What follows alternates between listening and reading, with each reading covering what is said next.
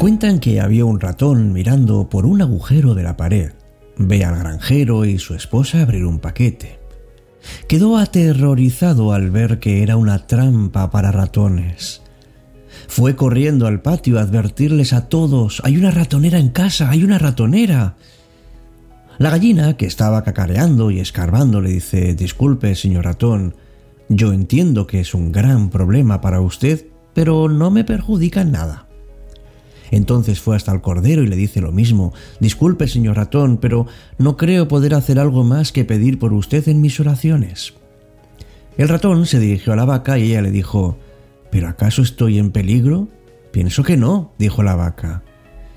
El ratón volvió a casa preocupado y abatido para encarar a la ratonera del granjero. Y resulta que aquella noche se oyó un gran barullo como el de la ratonera atrapando a su víctima. La mujer corrió a ver qué había atrapado y en la oscuridad no vio que la ratonera había atrapado la cola de una serpiente venenosa. La serpiente, veloz, mordió a la mujer. El granjero la llevó inmediatamente al hospital. Ella volvió con fiebre alta. El granjero, para reconfortarla, le preparó una nutritiva sopa, agarró el cuchillo y fue a buscar el ingrediente principal, la gallina. Como la mujer no mejoró, los amigos y vecinos fueron a visitarlos, y el granjero mató al cordero para alimentarlos. La mujer no mejoró y murió. El esposo vendió la vaca al matadero para cubrir los gastos del funeral. La próxima vez que alguien te cuente su problema y creas que no te afecta porque no es tuyo y no le prestes atención, piénsalo dos veces el que no vive para servir, no sirve para vivir. El mundo no anda mal por la maldad de los malos, sino por la apatía de los buenos. Así que, cuando alguien necesite de ti por sus problemas, tiéndele la mano o dale una palabra de aliento.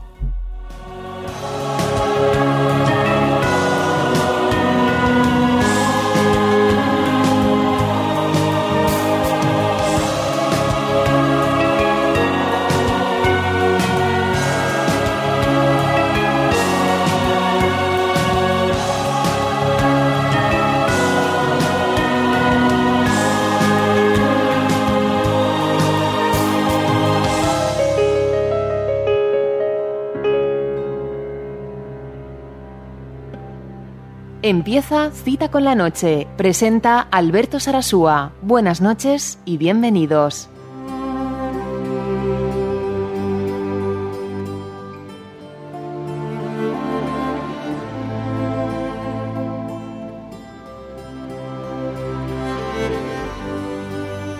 Hola, ¿qué tal? Muy buenas noches. Bienvenido, bienvenida a esta edición, la número 247 de Cita con la Noche. Me llamo Alberto Sarasúa. Me encantaría poder compartir contigo estos minutos en los que vamos a ver si, si la desmotivación y el agotamiento nos han atrapado. Dicen que la apatía es como una maldición, que cuando te atrapa ya no te suelta. Y entonces lo que hace es encontrar ese botón de desconectarte de la vida y de tus sentimientos. Colapsa nuestra mente desaparecen las ilusiones y hasta nuestro cuerpo nos duele. Nos faltan las energías y las ganas de hacer cosas y somos prisioneros de un embotellamiento físico y mental. Y seguro que te ha ocurrido más de una vez. Pero, ¿qué es la apatía? ¿Es un sentimiento? ¿Es un estado de ánimo? ¿O es una actitud que de repente tomamos ante lo que nos está ocurriendo.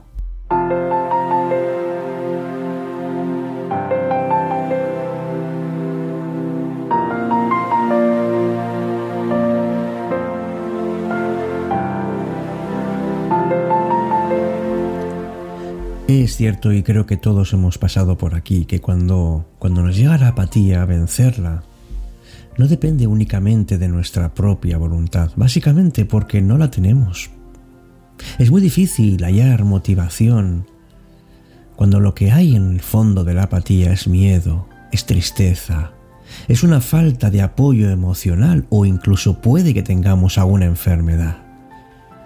Cuando una persona se hunde en este pozo, su realidad cambia por completo. Lo que hace es no mover los recursos necesarios para, para salir adelante. Dice Leo Buscaya que lo contrario del amor no es el odio, sino la apatía. Sepamos qué es lo que hay detrás de esta actitud, de este cansancio, de esta desgana de vivir. En los últimos años han sido publicados muchos estudios y trabajos sobre esto. Dice, por ejemplo, que la desmotivación no siempre es reflejo de la vagancia, esa pasividad que uno elige porque no se interesa por su entorno.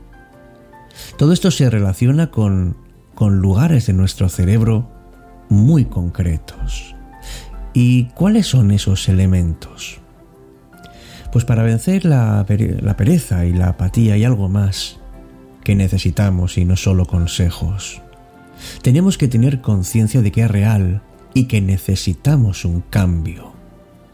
Hagamos pequeñas modificaciones en nuestra rutina.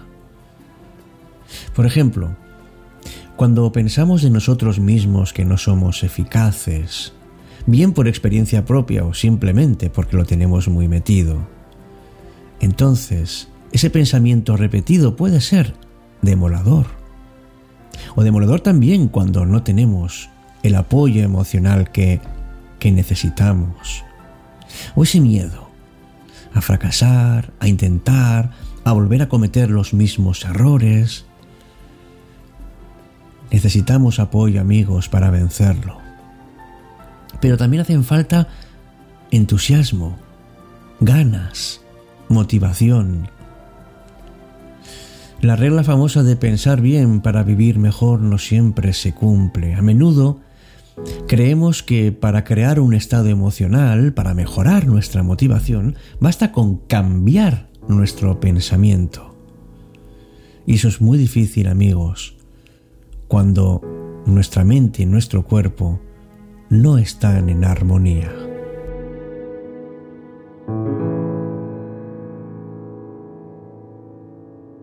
Cita con la noche.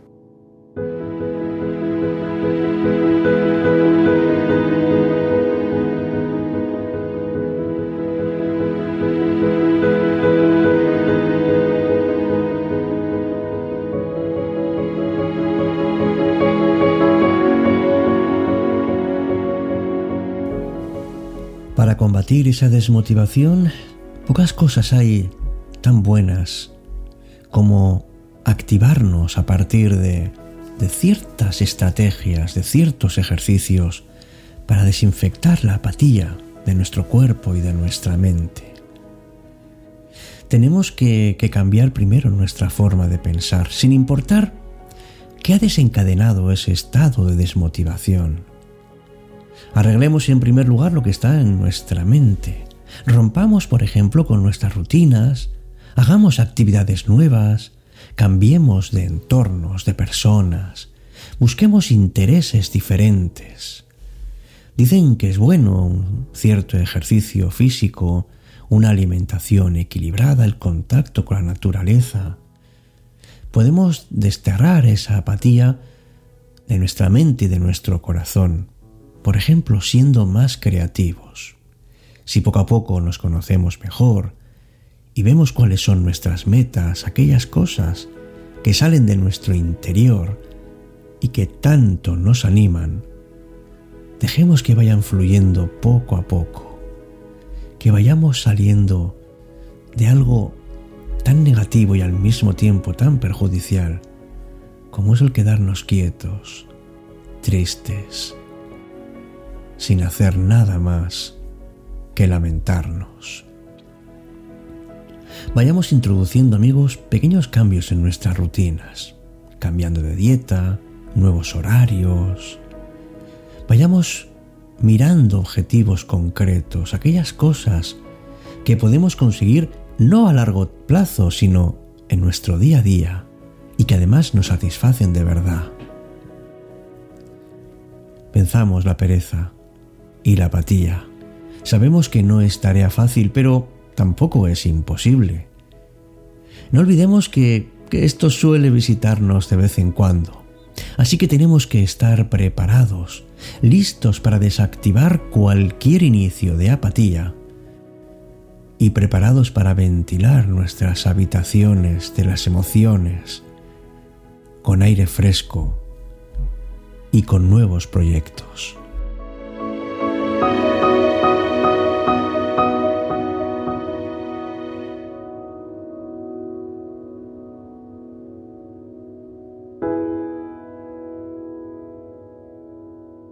Cita con la noche, cuando la noche se vuelve mágica.